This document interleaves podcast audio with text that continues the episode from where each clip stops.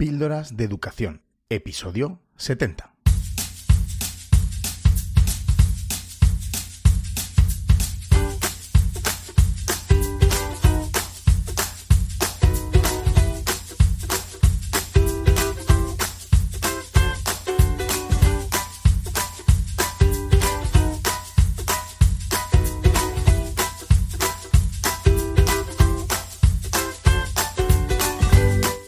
Estás escuchando Píldoras de Educación, un podcast sobre innovación y cambio educativo.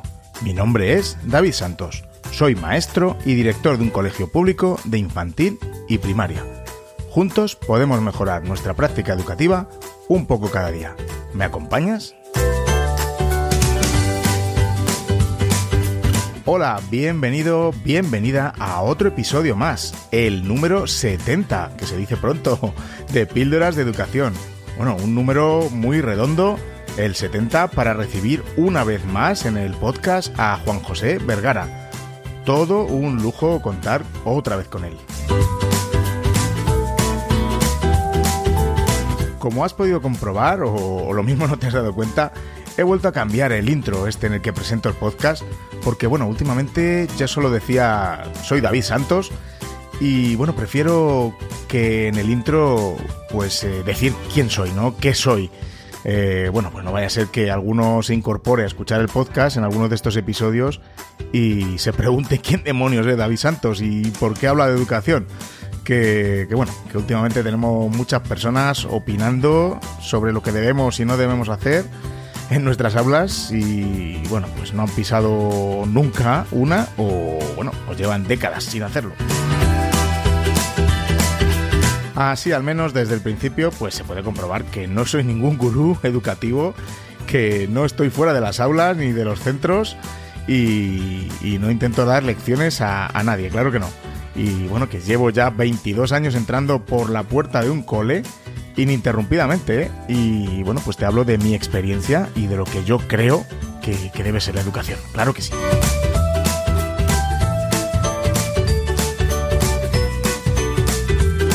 Y por supuesto coincido en todo, en la visión de educación que, tiene el invitado de hoy. Eh, Juanjo ya se pasó por aquí en la segunda temporada del podcast, en el episodio 21, en el que hablamos de su libro Narrar el aprendizaje. Y más recientemente, la pasada temporada, la cuarta, en su episodio 56, también tuvimos una más que interesante charla sobre ABP, tecnología, justicia social y bueno, algunas cosillas más y también participó en el episodio 32 con un audio en el episodio llamado Time for Change, donde reflexionábamos sobre el por qué necesitamos un cambio en educación. Y por supuesto ya te digo por aquí que no va a ser la última vez que va a venir, eh, que le voy a tener que meter en nómina, ¿eh?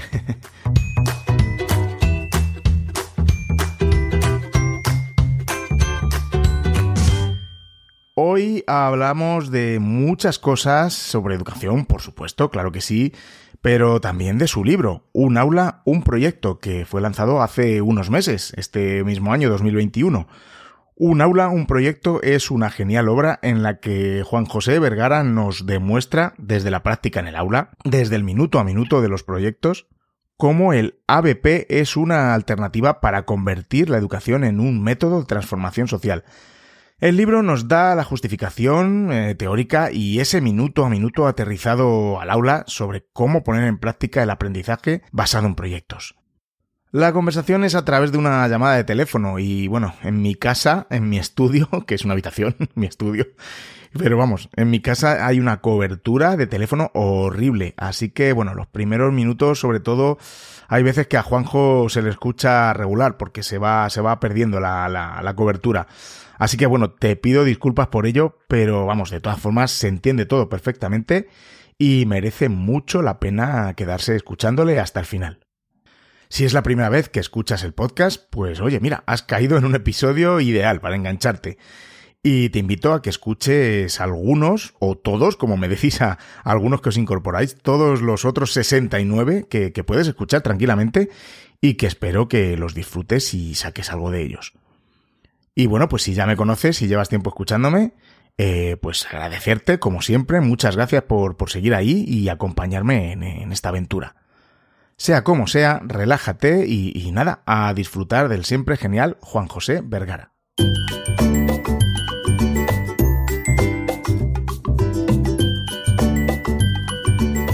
Píldoras de educación con David Santos, porque otra educación es posible. Bueno, Juanjo Vergara, otra vez aquí en Píldoras de Educación. ¿Cómo está, Juanjo? Tercera vez en el podcast, más, bueno, alguna colaboración más con algún audio que me has enviado. Oye, un auténtico lujo volver a contar contigo un placer y agradecido de que me, sigas recibiendo en este espacio que cada vez tiene más oyentes, por lo que veo, ¿no, David? O sea, que es una pues, cosa espectacular. Eh, oye, bueno, no sé si espectacular, oye, pero yo estoy contento. Estoy contento de que, de que la gente quiera, quiera escuchar, quiera escucharme y quiera escucharos, sobre todo a los que, a los que os traigo de invitados. Y, y, bueno, tengo que decirte, Juanjo, que el último episodio en el que estuviste es uno de los más escuchados. O sea que, bueno, oye, por algo será. Pues me alegro mucho, me alegro mucho. ¿Qué, qué, qué, qué voy a decir? bueno, pues, eh, oye, yo, yo ya no sé cómo presentarte, pero eh, por si alguien está despistado y, o, se ha incorporado hace poco a la escucha de, de, los podcasts de Píldora de Educación, eh, siempre me gusta preguntaros a vosotros, a los invitados, que, que, que quién es, quién es, ¿no? ¿Quién es, quién es Juan José Vergara? Aunque ya sé que lo has dicho en más, episodios, pero bueno, por si alguno se incorpora más tarde. ¿Quién es Juan José Vergara? Pues en lo que respecta a píldoras de la educación, supongo, pues es un profe, un profe más que lleva muchos años trabajando y que he tenido suerte de trabajar en muchos contextos, con muchas gentes, y he tenido ocasión de, pues, de aprender mucho de todos ellos, como aprendo escuchando tus píldoras y como aprendo día y de compañeras, compañeros y también alumnas y alumnos. ¿eh? Mañana estábamos, estábamos escuchando, fíjate, a, a que, que, se dedican a ir al, al Sáhara a hacer eh, bibliotecas. ¿no? Y, y, están bueno, pues ellos eh, tienen ese trabajo ahí y llevan 10 o 15 años, yo no sé cuántos se contaban. Y yo de repente decía, bueno, estoy yo aquí qué lujo, ¿verdad? Ser docente para aprender tanto. Exacto, exacto. Como yo digo muchas veces con mi compañero José David Pérez, el compartir y aprender, sobre todo, ¿no? Los, maestros, los mm. docentes debemos eh, compartir y aprender. Pues muy bien, sí, señor. Y bueno, oye, la última vez que hablamos por aquí, porque, bueno, ya hemos hablado también nosotros con respecto a otros proyectos, ¿no? Que hay en marcha por ahí, pero por aquí, por el podcast, hablábamos del comienzo de curso, del, curso pasado, recuerdo, que, hablamos mucho del uso de las tecnologías y cómo estaba la, la, cosa. Juanjo, ¿crees que hemos aprendido algo desde entonces? ¿Seguimos igual? ¿Cómo, cómo lo ves? Yo no lo sé si hemos aprendido o no. Eh, porque la verdad eso habría que hablar con cada cual y, yo no me atrevo a hablar con nadie. Yo te hablo por lo que he aprendido yo. Eh, lo que yo sí he aprendido es que efectivamente la tecnología no deja de ser un, un, cacharro, un electrodoméstico interesante que nos permite y nos facilita la comunicación. Eh, y como todos los electrodomésticos, pues están diseñados para lo que están diseñados. Y desgraciadamente eh, los diseñadores de electrodomésticos de la comunicación, eh, pues lo que quieren sobre todo los electrodomésticos más que educación. Con lo cual ahí tenemos una especie de batalla que yo sé que tú libras eh, en primera en primera línea porque tú eres muy abanderado del tema de tecnología, ¿no? Pero que los demás, pues más humildemente también debemos de sumarnos, ¿no? Aquella frase que tú decías, tanto de primero pedagogía y luego tecnología, pues eh, yo llevo muchos años eh, creyéndome esa frase que tú ponías en, en valor. Entonces yo creo que los cacharros de la educación, los eh, me gusta llamarlos así, los cacharros, los electrodomésticos, ¿no? es decir, pues son fantásticos cuando nos facilitan la comunicación, pero lo importante es la comunicación. Eso es, exacto. Y yo creo que, que bueno, te preguntaba si hemos aprendido algo, pero es que a mí me parece, y esta es mi opinión, que desde arriba no han aprendido mucho. ¿eh? Pero no sé, yo creo que por ahí no, no. Bueno, yo te digo una cosa, fíjate David, yo creo que hay un doble movimiento, no, no sé si está hay un movimiento, por un lado, de dar respuesta en, a nivel de infraestructuras. Yo creo que se ha movilizado bastante, bastante presupuesto en relación a los centros y entonces de repente, ah, venga, todo, venga mascarillas, venga y tal, y, también venga cacharros, ¿no? Y porque tenemos que ser capaces de generar tal y normativa que lo facilitaba y todo eso está bien, ¿eh?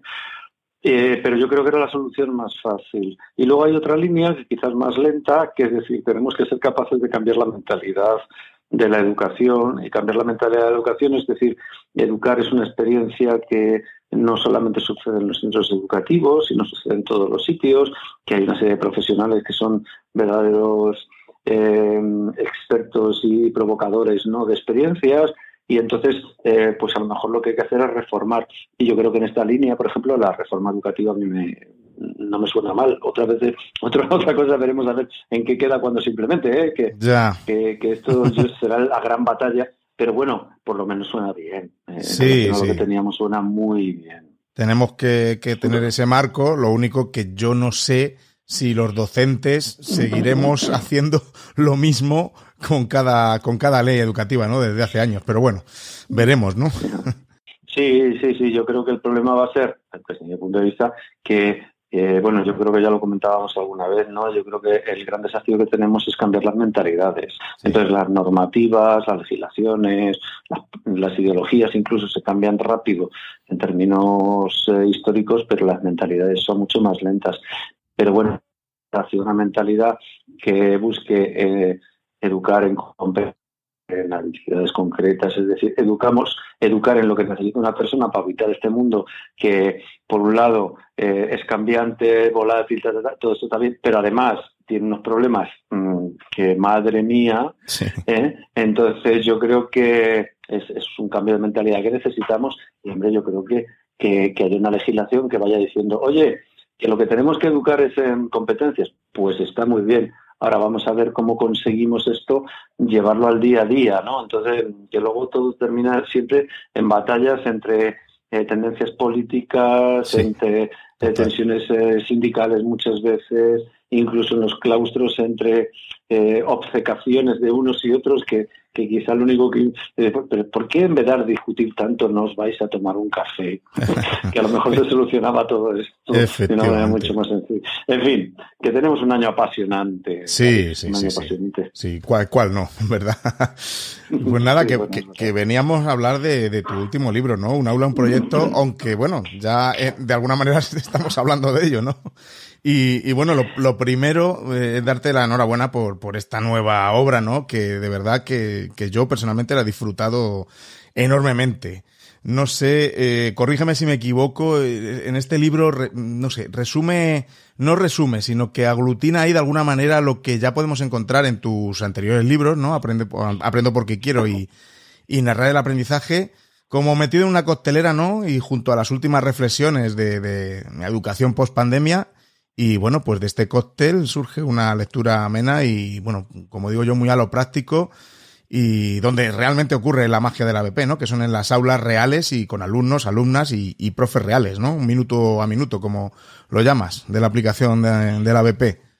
Te agradezco, ¿no? Que, te, haya parecido bien. Sí, eh, tenemos que ser capaces de un poco resumir, eh, enfocar el aprendizaje basado en proyectos, pero en, un número posible mm, pequeño ¿no? de, páginas, y eso es importante, es necesario reflexionar sobre el nuevo contexto ¿no? educativo que surge a partir de la pandemia, que yo creo que hay, hay parte de verdad y parte de mentira. ¿no?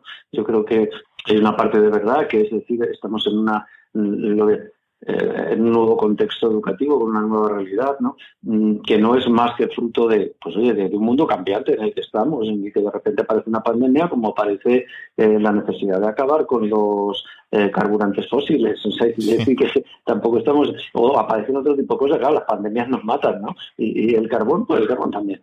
Y entonces, y, quiere decir, pero bueno, y, y luego también eh, reflexionar sobre una idea que a mí me parece muy importante. Yo en esto del aprendizaje basado en proyectos, yo, yo siempre pienso que es como si fueran tres escalones, ¿no? En esto de la formación, ¿no? De, de, de, liarnos con, con, el aprendizaje basado en proyectos. Hay un primer, hay un primer escalón que es bueno, pues aprender a hacer proyectos. segundo escalón que sería decir, bueno, proyectos para qué, y entonces que sean útiles y flexibles ¿no? y adecuadas al mundo cambiante que tenemos. ¿no? Y, luego hay un tercer escalón que a mí me parece muy importante, es decir, ¿y por qué?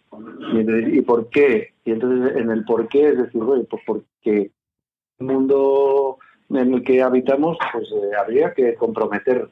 Y la forma de comprometerse ha ido de generar un enfoque de social, más centrado en los problemas que nos ocupan, en la necesidad de pues oye, es, es quizá el enfoque de proyectos en un sentido amplio, ¿eh? sin, sin, sin corsés, ¿sabes? Es un poco, y yo creo que ese tercer escalón es un poco el que responde este libro en el que, bueno, me invitaron las gentes de Narcea y insistieron mucho, estuvieron insistiendo un par de años, y vamos a hacer esto, bueno, gente que, que coordinaban esta colección y al final lo, lo, lo hice encantadísimo y además con, con, unas gentes maravillosas. ¿eh? Decir, las gentes de Marcea son, da un verdadero placer trabajar con. Qué bien. Oye, a mí, a mí el libro, me, me mm, cuando lo lees, me transmite la, la necesidad ¿no? De, de, cambio, ¿no? de cambio educativo. Y yo me pregunto que, que cuándo dejaremos de hablar de, de, de, cambio, ¿no? Estamos siempre hablando de cambio, cambio, cambio.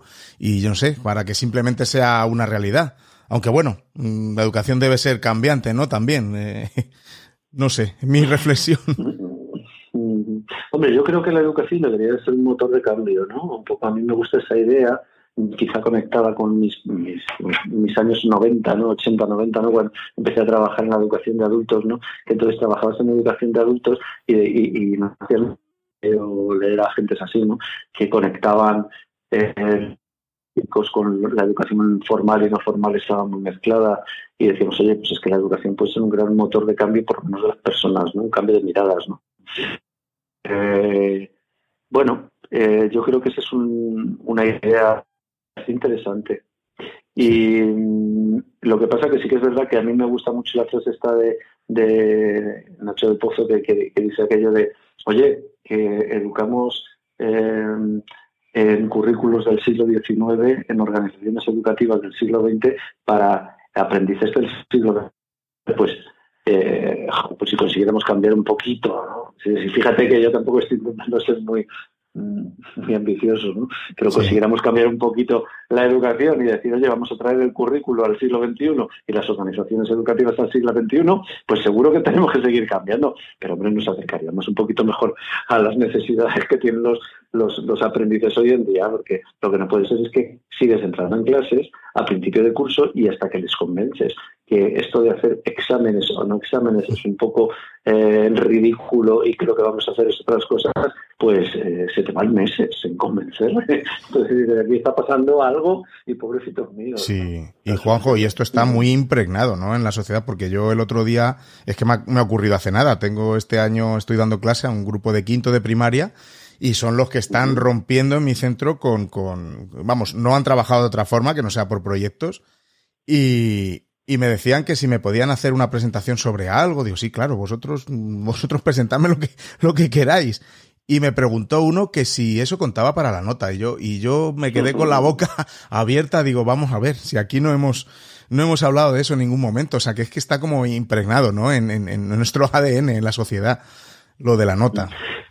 Pero fíjate yo, el trabajo que, mira, ahora, ayer, ayer, desde ayer, no sé, estaba viniendo de, de Rioja, con unas gentes maravillosas, ¿no? A las que, si me permites, envío un saludo. Sí, por supuesto. Gentes fantásticas y, y, haciendo cursos y, bueno, pues esto de que siempre que vas a un sitio, pues intentan aglutinarte allí. Decir, oye, pues ya que vienes, pues ta, ta, ta, y trabaja con directores, trabajas con unos, con otros y tal, y fantásticos. Y entonces, al final decían eso, oye, decían, oye, es que es necesario mm, cambiar las escuelas, es decir, necesitamos cambiar las las mentalidades, cambiar las formas de, trabajar. Y yo les decía, sí, pero tenemos que incluir también en la calificación de nuestros alumnos los objetivos que definen habilidades concretas que están en la base de las competencias.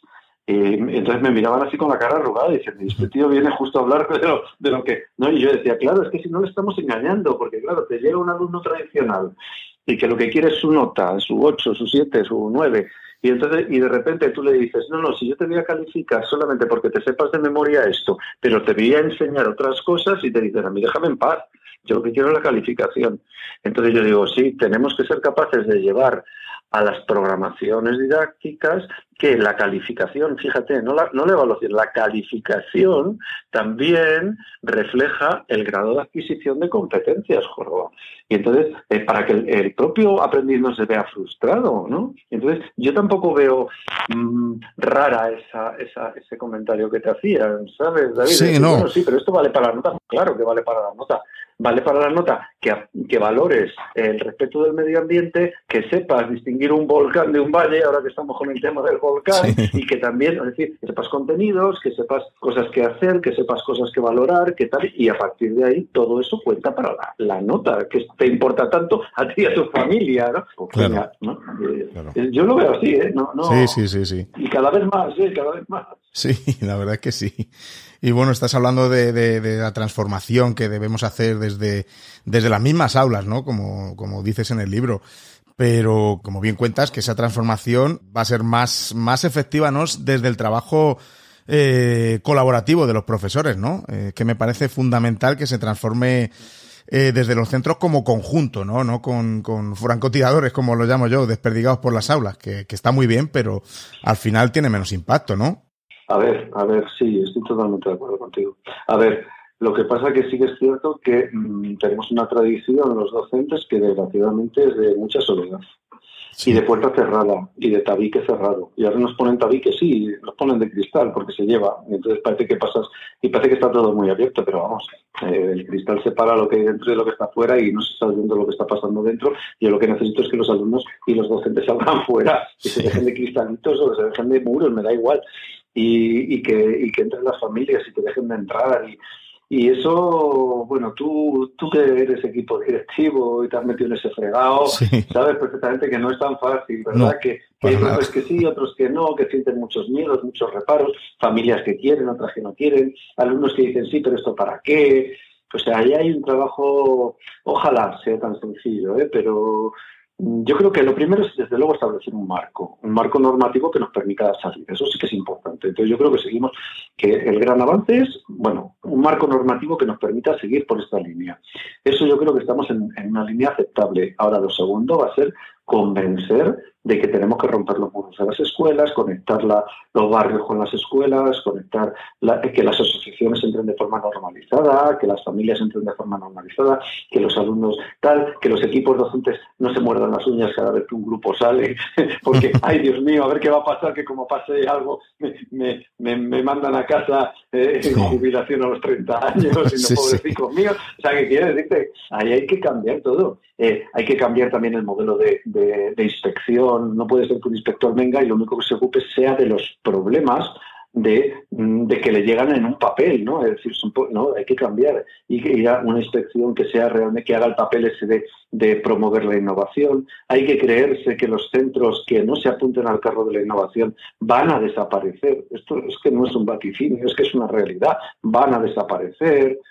Eh, quiero decir, hay, que, hay que entrar en otro modelo educativo y, en otra manera de pensar mejor. Y, los que estáis ahí, en, esa línea, pues, eh, pues, es, pues es que está claro, estáis haciéndolo bien, y los que no están ahí, están, pues, pues, pues todos los elementos todos los momentos históricos han tenido momentos de reacción, pero están abocados al fracaso. Así que no, no hay más tutía, es que no hay, no hay otra manera de decirlo. Totalmente. Me dices de, de, inspección, es que desde, desde ya la configuración que tienes que enviar de horarios, es, es como, no, no, no, puede ser, ¿no? Yo, yo he hablado con, con muchos centros que me dicen que ellos tienen esto, esto, bueno, por, por, supuesto no estoy diciendo aquí el nombre de los centros, pero me dicen que ellos tienen el horario que mandan inspección y luego el horario eh, que ellos hacen para poder hacer sus proyectos y sus cosas. Digo, es que, es que al final es, es de lógica, ¿no? Pero bueno. Yo tenía una amiga, David, fíjate, tengo una amiga, ¿no? Que que María, ¿no? y además que como lo ha, lo ha firmado, lo ha escrito, puedo decirlo, María Caso, que, decía aquella frase, dice, hay que engañar al inspector. O sea, tú fíjate si ella lo dice así, yo no me atrevo a tanto, ¿eh? No, no, porque yo no me atrevo a tanto. Yo no sé si hay que, pero hay que pelear porque, porque la inspección tiene una, una, tarea muy bonita, que es ser capaz de ser promotor del cambio. Y lo que hay que hacer es pelearse por defender ese papel del inspector. El inspector podría jugar un papel maravilloso en los centros si fuera promotor del cambio. Entonces, para eso lo que necesitamos es apoyar ese, ese perfil, que yo sé que muchos inspectores quieren, ¿eh, David? Hay muchos inspectores que dicen, si es que yo quiero mm, ser motor de innovación, pero es que me, me toca estar peleándome con las quejas todo el día. Y, eso es muy triste. Y también tienen una labor muy ah, encorsetada también. Y luego hay los otros, ¿eh? Los otros. los, que dicen, no, no, yo estoy contento con mis papelitos, a mí déjame que no quiero ver un centro. Pero eso se van a jubilar en cuatro días, eso no es un problema. eso sí. Oye, en el, en el libro que eh, y, bueno, y más de una vez te he oído, te he oído decirlo, que el docente, ¿no? Es el experto de su aula, por supuesto. Sabe, sabe cómo es su aula, su entorno, sus alumnos, su familia, el barrio, ¿no? Etcétera. Que por eso en el ABP, pues no puede haber recetas, ¿no? Que no, no puede, no puede haber magia, ¿no? Una receta mágica que, que la apliques y, y sea que maravilloso ya en, en todas las aulas de, de todo el país, o, bueno, o en el mundo. Y, y, y bueno, ¿qué es lo primero que debería hacer un docente mm, que quiere iniciarse en el ABP? ¿Qué le, qué le recomendarías? Pues, yo qué sé. o sea, yo lo que creo que debería hacer es abrir los ojos, ¿no? Yo creo que el aprendizaje es algo, yo creo que es más sencillo de, lo que parece. Yo creo que yo lo, lo, digo siempre, digo, oye, eh, esto es más difícil contarlo que hacerlo. Sí. es decir, ¿por qué? Porque el aprendizaje tiene que ser una actitud natural y la actitud natural es que veo una realidad, me montan un lío, y, perdonadme que ponga esas comillas, es decir, me, quitan mi espacio de confort y me hacen moverme y a partir de ahí reacciono. ¿Y qué pasa? Pues que investigo, que me pregunto, que sé, eh, que hablo con las gentes, que traigo materiales, que decido y decido hacer cosas y al final las hago.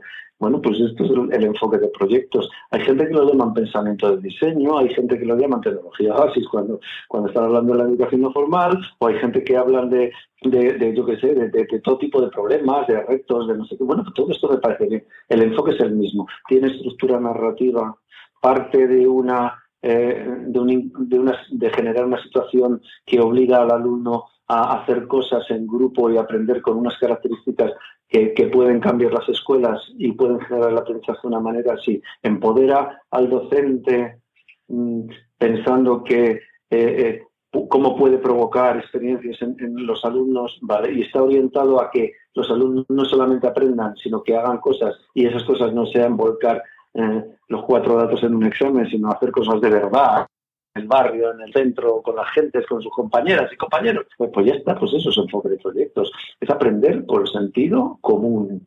Y luego, Juanjo, no sé si estás de acuerdo conmigo. Yo eh, últimamente veo que hay mucho eh, no sé cómo decirlo, mucho postureo o publicidad engañosa, digámoslo así, de, de, de, gente o de centros que, que venden que hacen ABP eh, y no sé, mm, no sé, no sé. Está de moda el ABP, ¿qué es eso de, de, la moda? Tú explicas muy bien en el libro lo que no es ABP, que me gusta también mucho esa parte, ¿no? Que no es ABP. Y no sé, eh, ¿tú crees que está de moda el ABP y parece que si no haces ABP o, o, por lo menos publicitas que haces ABP, esto eh, pierdes un poco el, no sé, me da mucho que reflexionar esto. Sí, sí, estoy de acuerdo. Y sí, posiblemente esté de moda, pero me, me da igual las modas. Quiere decir, es verdad que ahora parece que todo el mundo quiere trabajar en el enfoque de proyectos. mira, eso tiene una cosa buena y una cosa mala. La cosa buena es que por fin se está visibilizando esto. ¿Y por qué, por qué está sucediendo esto? Porque hay un marco normativo y un marco un poco de tendencia, incluso internacional, que, orienta al trabajo de proyectos. A mí me llaman mucho últimamente del sur de América que están eh, las administraciones a tope diciendo queremos introducir el aprendizaje Pues me parece fantástico, mucho mejor que los modelos tradicionales de enseñanza que se estaban desarrollando hasta hace tiempo. ¿Y por qué? Porque hay una tendencia que, dice, oye, en esta sociedad nueva no nos vale con... Eh, eh, transmitir conocimientos, tendremos que ser capaces de desarrollar conjuntos de habilidades eh, que están en la base de esas competencias ¿no? que, parece que todos nos creemos. que luego también esto tiene cosas malas, claro, que hay lo voy a decir con estas palabras, que hay postureo, pues claro que hay postureo, eh, y que hay gente que se engancha en esto del ABP eh, porque es la nueva moda educativa. Bueno, a mí eso no me parece mal. Es decir, yo creo que cualquier persona eh, que se pone delante de, de, un grupo y dice nosotros vamos a hacer ABP, a lo mejor están haciendo actividades interdisciplinares muy sencillitas, están haciendo centros de interés muy de cronolita. Bueno, pero es que por ahí se empieza. A lo mejor el año que viene resulta que ya pillan un hilo narrativo y entonces eh, de repente lo reconvierten, de repente se forman en unas, eh, dotan de herramientas nuevas a los docentes. Bueno, pues, pues cada uno que tenga su proceso. Y además los centros son muy distintos. Hay centros que se trabaja de una manera, otros de otra. Unos están en las ciudades, otros están en los pueblos, unos están en, quiere muchas gentes, otras pocas gentes, tienen muchos recursos, pocos recursos. Ahí es el docente y los equipos los que tienen que decidir. Joroba, pues, pues a mí eso no me, no, no me, no me preocupa. A mí cuando yo, es verdad que hay veces que te preguntan, oye, que nos ha dado un curso de formación no sé quién, que es un experto en ABP y tú le conocerás. Y yo hay veces que digo, ay, pues no sé quién es. Entonces me miran así raro y diciendo tal. Y digo, pues es verdad, oye, pues lo siento, joder, pues es que soy un, soy un indocumentado, ¿qué le voy a hacer? Pues, no, no, puedo, no puedo decir que. es verdad que hay muchas, pero. Eh, y luego pienso, joder, pues qué bien, qué bien que cosas que se. Eh, eh, líneas de formación que se estaban utilizando para, mm, para herramientas que tenían poco recorrido, pues se empiecen a utilizar para este tipo de, de, enfoques. A mí me parece, me parece fantástico, yo lo celebro muchísimo. Sí, eso está muy bien.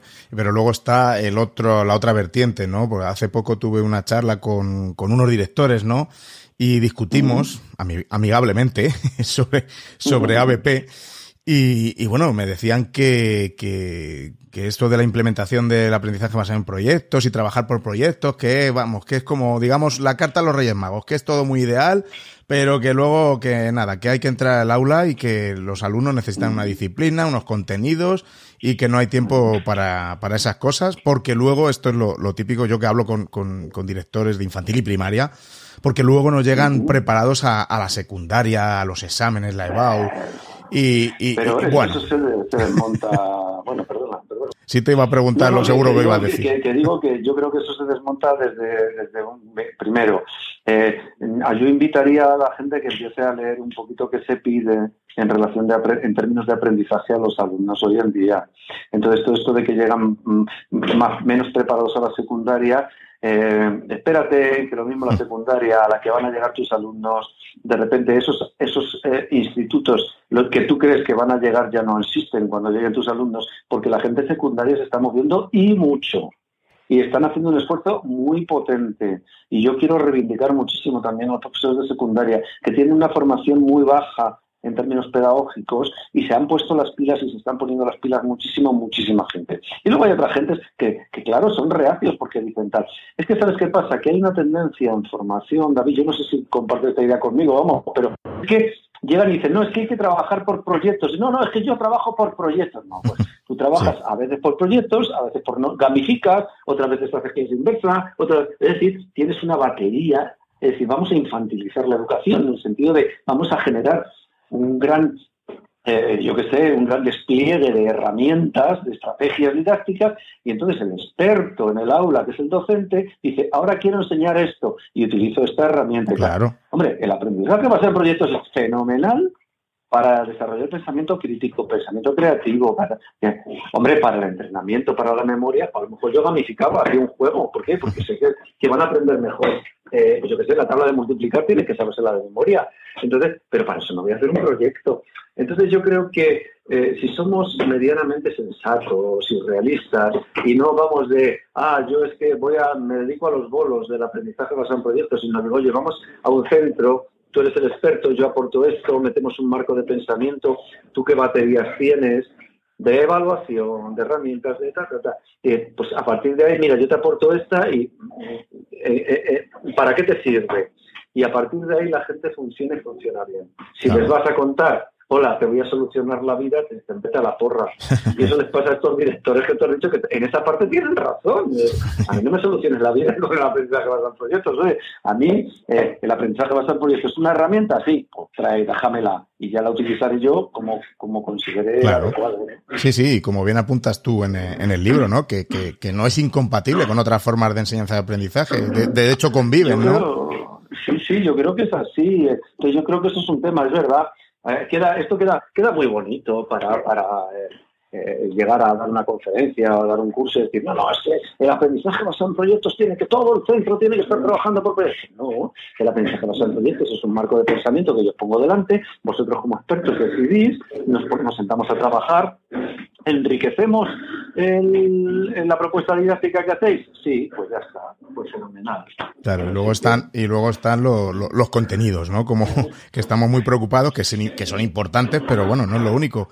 Mira, en ese sentido, me, encantó lo que me comentó el otro día un profe del colegio Las Veredas, que estuve allí, porque estoy haciendo una serie de episodios sobre coles que van eh, transformando ¿no? su proyecto educativo, pero como centro, ¿no? Y, me invitaron allí a pasar una tarde muy, muy, muy chula y estuvimos hablando y grabamos un, episodio.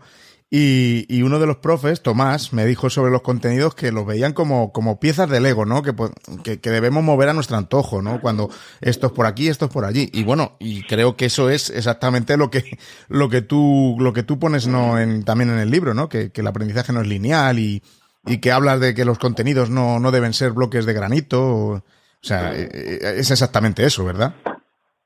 Y además que los contenidos deben de estar cada vez más formulados en términos competenciales y menos en términos de productos asimilables, ¿no? Que, que, que, eh, que el que si, hoy día dice que los contenidos están formulados como algo que el alumno debe de meterse en su cerebro, es que no se está leyendo cómo están formulados la mayoría de los contenidos hoy en día. Hoy en día los contenidos se, se, formulan cada vez más. Bueno, hay mucho que mejorar ¿eh? y mucho que podar en esto de los contenidos, ¿no? Pero eh, hace un par de semanas estaba Twitter quemándose, tú, tú lo sabrás mejor que yo, que manejas mucho mejor estos estos electrodomésticos de la información, ¿no? Pero mm, de los en secundaria, cuando se filtraba el borrador de, de, currículo de secundaria, que decían unos, es que se están dejando mucho sin, sin dar, y otros decían, es que claro, ahora lo importante son las competencias. Tenían ahí una especie de, de batalla espectacular que yo no sé si lleva algo. De todas formas. Saber cosas, pero sobre todo saber hacer algo con ellos. Sí, de todas formas, estas batallas, como tú dices, eh, últimamente estamos polarizando mucho las cosas, o, o sea, o, eres de que va con los contenidos a tope, o es que eres de proyectos, digo, pero si es que no, no hay que, no hay que, no es ni blanco ni negro, o sea, también hay grises y, colores, ¿no? Pero últimamente estamos así, sí, en, en, todo. No sé, no sé qué nos pasa, Juanjo. De todas maneras, yo creo, fíjate que yo hay una frase que digo mucho con esto de cuando programamos un proyecto y la frase es, si me sirve, lo uso. Es decir, tiene que haber un momento en que el docente, después de plantear la posibilidad de un proyecto, antes de iniciarlo, diga, esto me sirve para mis intereses educativos. Y ahí tiene también la referencia a los contenidos, también a otro tipo de, habilidades que quiere desarrollar, pero es decir, y si me va a servir para lo que yo necesito, entonces me meto en el proyecto. Y si no me va a servir, pues no me meto. Eh, mm, y, o sea, el, el, enfoque de proyectos es una solución didáctica a, pues, a una necesidad educativa que un docente detecta y punto. Y, si da mejor solución que otro, pues mm, fantástico. Y si no, pues a otra cosa Sí, sí, sí. Estoy, estoy recordando uno de los últimos debates, estos tuiteros. Ya sabes que esto estamos polarizados y, a tope, ¿no? A máximo. Sobre eh, el esfuerzo, la cultura del esfuerzo o no esfuerzo. Digo, pero vamos a ver, o sea, mm, es que no hay, eh, el niño da igual, o sea, está, está haciendo proyectos, se esforzará, pero se esforzará de otra forma, ¿no? No sé, es que yo muchas veces no entiendo estos, estos debates de blanco o negro eh, que se forman por las redes entre docentes. Mm. Yo hace muchos años escribí un artículo ya no sé si en un post o en un artículo, ya no recuerdo muy bien, que hablaba del esfuerzo y del placer. ¿no? Entonces, porque parece que había una batalla, pero esto ya hace algunos años. Y recuerdo que el debate es, pues yo creo que no sé quién dijo que eran eh, palabras eh, que, son contrarias. Más bien yo creo que no son las mismas. Digo, y yo el ejemplo que siempre pongo es que esto es como cuando te vas de viaje, pues eh, te vas de viaje, buscas las historias, buscas los mejores sitios para ir, eh, te planificas, eh, generas un gran esfuerzo, pero para obtener un gran placer, que es este viaje, ¿no? Y luego el segundo ejemplo que siempre pongo, esto que, que siempre promueve a la risa, ¿no? Que es verdad que lo hago apuesta para, para, reír, ¿no? Porque yo creo que la risa es muy importante, ¿no? En esto del aprendizaje, es decir, es las relaciones de pareja. Oye, mira, las relaciones de pareja en principio dan placer, pero esfuerzo ya te digo. Entonces, quiero decirte, oye, mira, yo lo siento, pero el esfuerzo y el placer yo creo que son compatibles. Los proyectos educativos, aprender algo, pues es algo que puede dar un gran placer si estás aprendiendo para ti, para tus intereses, pero eso no significa que, eh, que no genere un esfuerzo evidente en, el aprendizaje. Es como cuando aprendes inglés, aprendes a coger un coche y a conducir o tantas otras cosas el placer y el esfuerzo, ¿por qué? ¿Quién dijo que estaban separados? Claro, es que, que no, no, tienes que, sufrir para, para, esforzarte. Oye, yo, como dije el otro día, yo, yo disfruto haciendo mi podcast, pero claro que me esfuerzo, porque si, si no, esto no saldría adelante. O sea, es que es así. Pero bueno, pero es que estamos siempre así. Yo creo que son de esas, ¿verdad? Esas discusiones que tenemos un poco tramposas, ¿no? Que sí. bueno, pues, eh, es una discusión tramposa, ¿no? sí, exacto, mira, la, has definido muy bien, la verdad. Y oye, no me, no me quería olvidar de, de, Rocío Copete con las excelentes ilustraciones, resúmenes visuales que, que, que, tienen en el libro, ¿eh? Es, es impresionante el trabajo que hace Rocío. Es más, no solo es eso, sino que a quien deberías de tener aquí es a ella y no a mí. Fíjate, porque realmente, efectivamente, es decir, es increíble que, coja eh, un texto y de repente lo convierte en unas cuantas eh, visualizaciones gráficas y de repente dices, madre mía, pues si es que esto resume. Y últimamente, eh, con su permiso, he ido eh, a dar alguna charla o alguna cosa y digo, mira, voy a contarlo así y, y, le saca sus cuatro o cinco visuales y ya está. Y con esto ya dices, bueno, aquí está todo, eh, lo que yo antes me costaba un montón de diapositivas, imágenes y volverme loco, de repente dices, bueno, pues aquí lo ha conseguido. Y yo te invito a que, invites a ella, eh, que, será más interesante que lo que cuentes yo. Tengo pendiente llamar a Rocío para hacer aquí una, mira, ya lo, ya lo digo aquí, así ya me comprometo totalmente, de llamarla y, hacer un episodio chulo que, que, va a salir, claro que sí. Así que nada, Rocío, que lo más seguro que nos estés escuchando, un abrazo desde aquí, de Píldora de Educación. Y bueno, por último, oye, que, que, que, cuánto nos cuesta cambiar, o sea, empezamos a cambiar un poquito el método, el enfoque, la mirada, como tú dices, pero lo último yo creo que, que nos cuesta, hemos hablado un poquito sobre ello antes, eh, es el cambio en, en la evaluación, ¿verdad? Eh, me, encanta lo que dices de que debemos dejar de centrarnos en, los instrumentos de evaluación y ocuparnos más en, de las rutinas de, evaluación. Pero cómo cuesta, ¿no? También el, cambio en, este sentido de la evaluación. Sí, pero yo creo que también tenemos un poco la culpa los que nos hemos dedicado a formación. Es decir, yo creo que eh, cada vez que la gente ha hecho un curso de formación sobre evaluación le han enseñado nuevos instrumentos y entonces esto yo creo que sirve de poco y es mucho más interesante decir eh, cuáles son los instrumentos que tú utilizas que tú como experto en tu aula sabes que te funcionan bien. Y una vez que esto eh, eh, lo haces, entonces decir, bueno, ¿y ahora cómo podríamos enriquecerlos para que estén al servicio de una rutina que nos parezca más interesante? ¿no? Y entonces a partir de ahí, pues bueno, yo creo que que pasan cosas, ¿no?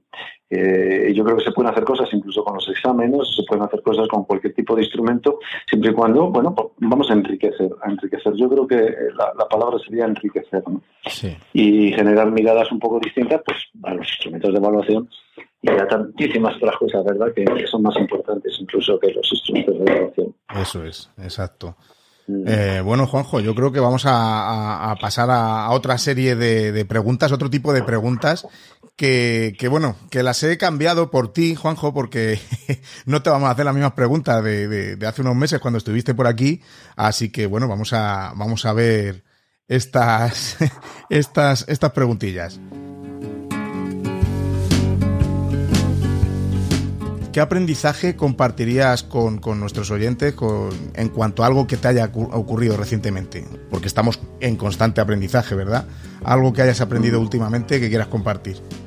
Pues mira, yo en bueno, pues en el plano personal es verdad que sí que es cierto que he tenido muchos líos y entonces eh, siempre piensas, dices, bueno, pues al final tienes que como comprometerte con lo que quieras.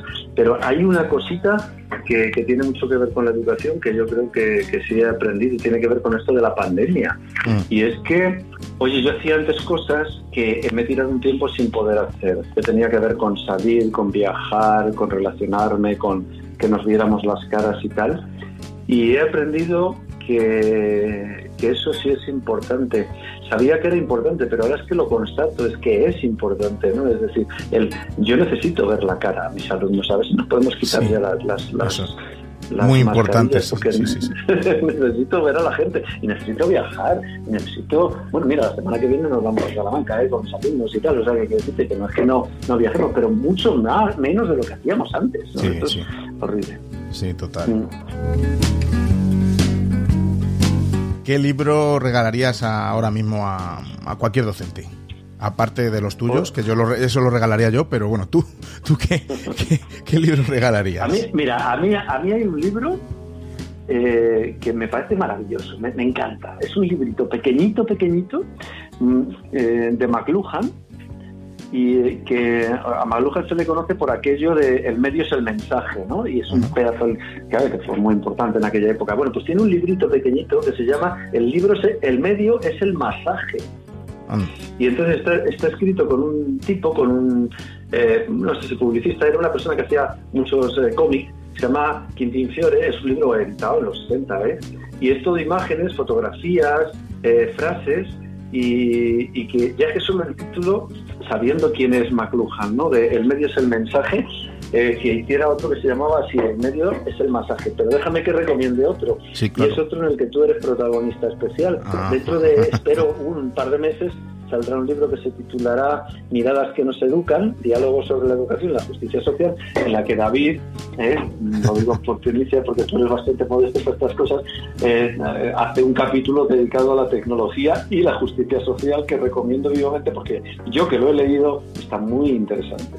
Bueno, pues eh, yo estoy deseando leer todas las aportaciones de todos los demás autores y sí, no sabía si decirlo o no decirlo, pero bueno, ya que lo has dicho, oye, pues eh, ya está. Ahí, ahí está, ya estamos esperando, esperando ansiosos. Y bueno, ya haremos, ya hablaremos de hacer otro episodio con, con autores del libro, claro que sí. algún blog o página web o alguna cuenta de algún docente, algún que consideres eh, imprescindible, que, que, tú revisites eh, constantemente? Pues mira, yo no lo sé. A mí hay, hombre, pues yo, recomendaría que la gente leyera, escuchara tu es suficientemente, o sea, como como pues como enlace, como enlace yo creo que me parece muy interesante. Estás ahí peleando muchísimo, ¿no? Eh, como el de Ingrid, ¿no? Ingrid Mosquera, por ejemplo, gente así que están haciendo cosas maravillosas. Estáis, yo creo que estáis mucho en la misma línea. Y fíjate que estáis eh, a, 400 o 500 o 600 kilómetros de diferencia, ¿verdad? Sí. Pero, pero yo sobre todo, a mí me gustan mucho los, pues, no sé, por ejemplo, la agencia F, o quiero decir, o público, o, es decir, eh, las noticias. Yo creo que los docentes lo que tenemos es que estar informados de qué es lo que está pasando. Y, y no meternos dentro del aula, sino salir fuera y salir al mundo ahí a ver qué está pasando. Efectivamente, sí, sí. No sé si sabes quién es Tony Robbins, que es un, un, no sé si llamarlo coach o bueno, es muy famoso ¿no? en Estados Unidos. Y, y en uno de, de, sus libros decía que la calidad, la calidad de tu vida es un reflejo de las preguntas que te haces. Y yo, mm, trasladándolo esto un poquito aquí a nuestro ámbito, ¿no?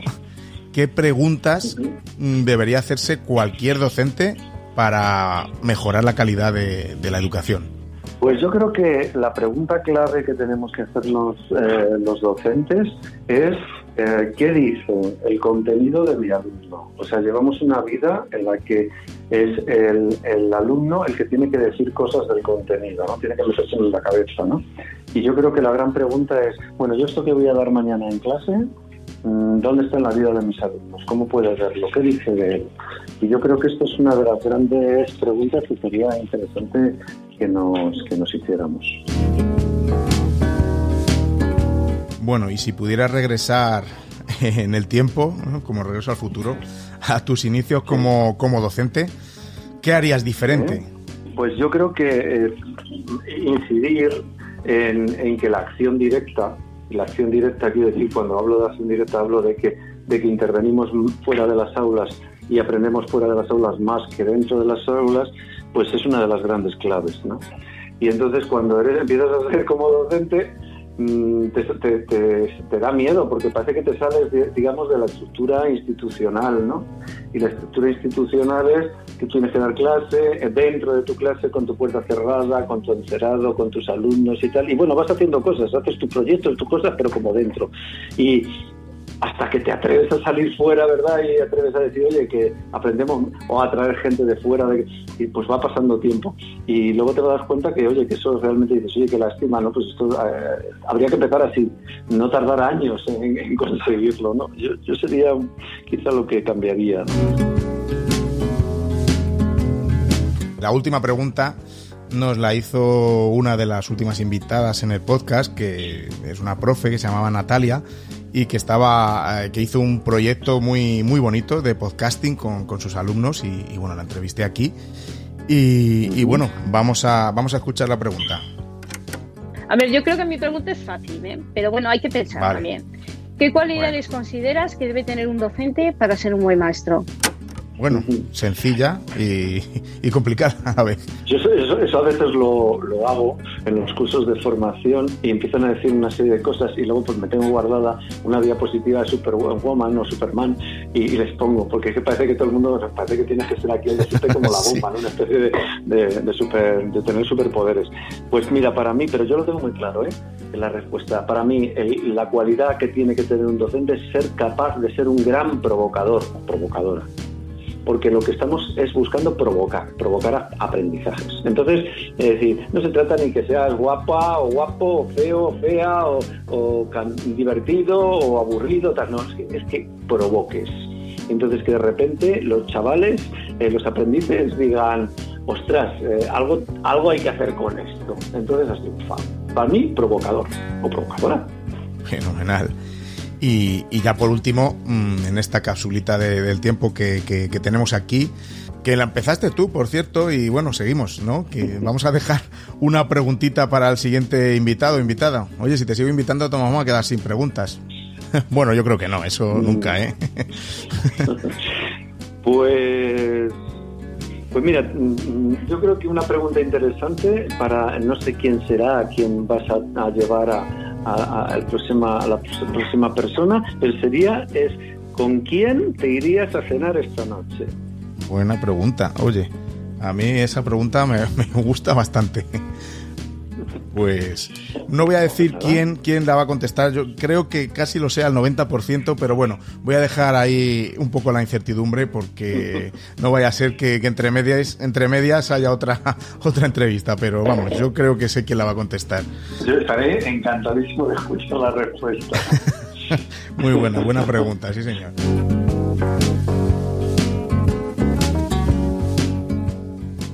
Pues nada, Juanjo, que como siempre, que ha sido todo un placer contar contigo otra vez aquí en, mi rinconcito, en mi espacio de píldora de educación, que te vuelvo a reiterar. Rinconcito. Rinconcito. Ya empieza a ser bastante grande el rinconcito, ¿eh? bueno. oyentes tienes ya. Poco a poco. Cuanta más fuerza hagamos para, para provocar este, este cambio, pues mira, mejor. Eh, así mm. que, oye, que y, reiterar otra vez la enhorabuena con, con, tu libro, Un aula, un proyecto que me parece, a mí, me parece de, obligada lectura, ¿no? A los que estamos ahí en, a pie de cañón, ¿no? Para, para esto del cambio educativo. Y, bueno, a ver si, si de aquí tenemos muchos comentarios de mucha gente más que, que, que, se, que se ha leído tu libro. Para mí es un gran placer estar con, contigo, con vosotros y además apoyando, como estás tú, apoyando a, pie de cañón todos los días en un centro, eh, pues que la educación de hace 30 años no la queremos y queremos la de dentro de 30 años, ¿no? Eso es. y, buscando cambios de miradas. Así que enhorabuena por tu trabajo y muchas gracias por invitarme. Un abrazo a todos. Pues, pues más veces, Juanjo. Un abrazo. Un abrazo.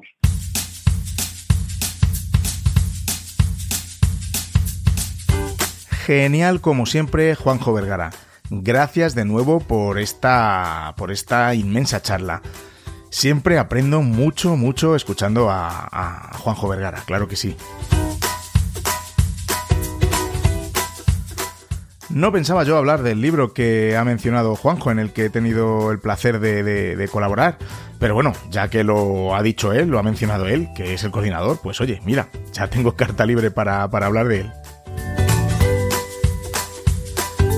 Pues eso, que he tenido el auténtico honor de colaborar en este libro coral con grandes autores que se titula, o, bueno, se titulará, que está a punto de, salir, Miradas que nos educan, lecturas de educación y justicia social.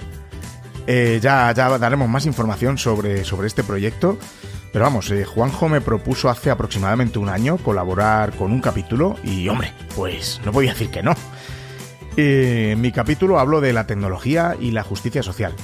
Pero vamos, que esto es tan solo uno de los 22 capítulos que hay en el libro con grandes autores como el mismo Juanjo Vergara, Javier Murillo, José Blas García, Coral Elizondo, bueno, un montón más. No voy a nombrar ahora aquí a todos porque se me va a olvidar alguno. Y, pero bueno, como hemos dicho, ya haremos un episodio especial cuando salga el libro y ahí sí que nombraremos a todos y cada uno de los autores. Oye, que es mi primera incursión en esto de escribir en un libro y, oye, no te creas, que me ha gustado la experiencia ya estoy yo pensándome otras cosillas. Así que lo dicho, ya te contaré por aquí cuándo sale a la venta para que, bueno, pues que apoyes este proyecto tan, tan genial. Muchas gracias por acompañarme un episodio más. Me encanta leerte, recibir tus comentarios, tu feedback ya sabes que puedes encontrarme en Twitter y en Instagram como arroba davidsantos-a y bueno, te puedes unir al grupo de Telegram de Píldoras de Educación en t.me barra Píldoras de Educación. Que bueno, quiero hacer un replanteamiento del grupo y poder reflexionar más eh, en el seno del mismo, ¿no? Incluso quiero sacar algún episodio de, debates que, montemos entre los integrantes del grupo que puedan y quieran grabar así un episodio. Nos escuchamos muy pronto, que bueno, que tengo más sorpresas preparadas, claro que sí, para ti, para tus oídos y para mejorar la educación. Y recordad, con vuestras píldoras podemos hacer que la educación goce de la mejor salud.